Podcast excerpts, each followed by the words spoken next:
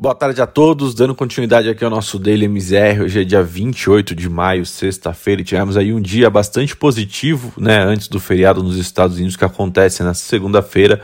Lá fora, os índices acionários de Nova York fecharam esse último pregão do mês em ligeira alta, próximo ali das máximas históricas, antes do feriado do Memorial Day, né, que acontece na segunda-feira. Em um dia que foi bastante marcado ali pela divulgação dos indicadores de inflação nos Estados Unidos, os investidores pareceram convencidos de que essa alta recente nos preços não deve ser o suficiente para alterar a, a postura de política monetária do Fed. Né? Além disso, as perspectivas de gastos fiscais mais robustas do governo Biden também foi apontado ali como um fator de otimismo no pregão desta sexta-feira.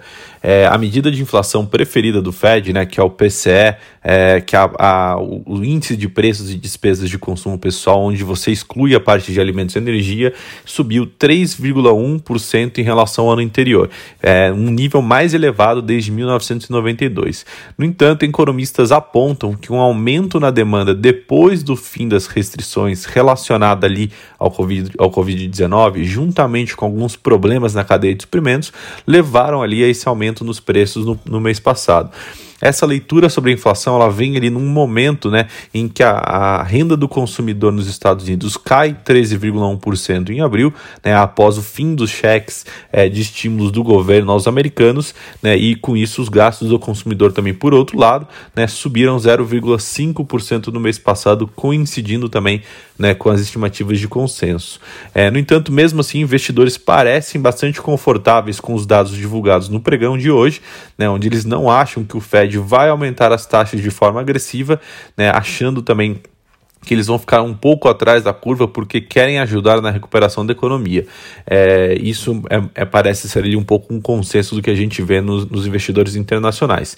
Com isso, né, lá fora o Dow Jones hoje encerrou o pregão em alta de 0,19, enquanto o S&P 500 avançou 0,08, né, e o Nasdaq fechou o dia ali também com ganhos muito próximos da estabilidade de 0,09. No acumulado semanal, Dow Jones subiu 0,94, o S&P 500 avançou avançou 1,19 e o Nasdaq ali né, é, ganhou 2,06 na semana. É, na Europa, né, o índice Eurostock 600 fechou em novo recorde histórico com uma alta de 0,57% aos 448,98 pontos, acumulando ali um ganho também de 1,02% na semana. Vindo para a parte de bolsa brasileira, em um dia de máximos históricos, o Ibovespa também cravou ali um novo recorde. A bolsa brasileira encerrou a última sexta-feira de maio em nível recorde acima dos 125 mil pontos. É, mais que isso, né, o Ibovespa caminhou também em uma direção em novo, de novos topos, novos topos históricos, né, superando aí ao longo da tarde os patamares mais altos que já havia se registrado até então, desde o início deste ano. movimento que foi bastante sustentado pelos ganhos acelerados da Petrobras, né, após a melhora da recomendação do JP Morgan e com um sinal mais positivo, positivo também vindo das bolsas internacionais. Com isso, o Ibovespa fechou o dia com uma alta de 0,96% aos 125.561 pontos, superando ali o recorde de janeiro desse ano. O movimento que foi o movimento que foi capitaneado pela Petrobras encerrou ah, na lista dos destaques de maiores altas, com as ações ONs da petroleira subindo ali 5,78% e seguindo ali de perto as ações PNs também com uma alta de 4,17%. Lembrando que a petroleira tem uma, um, um, peso bastante relevante no índice e que isso naturalmente corroborou ali né, para uma alta em torno de 0,45% no total do Ibovespa. Vindo para a parte de câmbio, o otimismo local com as novas projeções fiscais é, e para o PIB também, né, continuou a beneficiar o mercado de câmbio doméstico nessa, sexta-feira, ajudando ainda, né, por uma questão técnica também ligado à formação da PETAX de fim do mês. Né? Com isso, a moeda americana volta a se, a se, aproximar, a se aproximar de patamares não vistos desde o ano passado. Né? No encerramento do dia, o dólar foi cotado a R$ 5,21, uma baixa ali de 0,82%.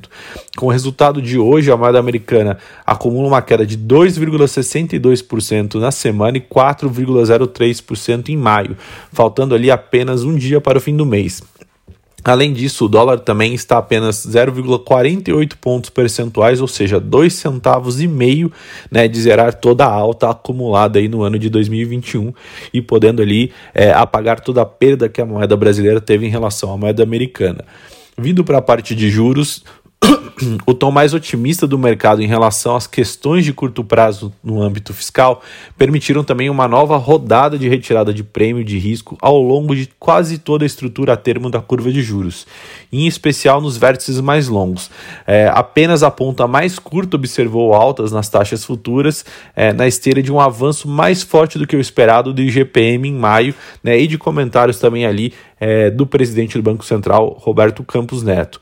Bom, por hoje essas são as notícias. Amanhã a gente volta com mais. Desculpa, semana que vem a gente volta com mais informações. Um bom final de semana a todos.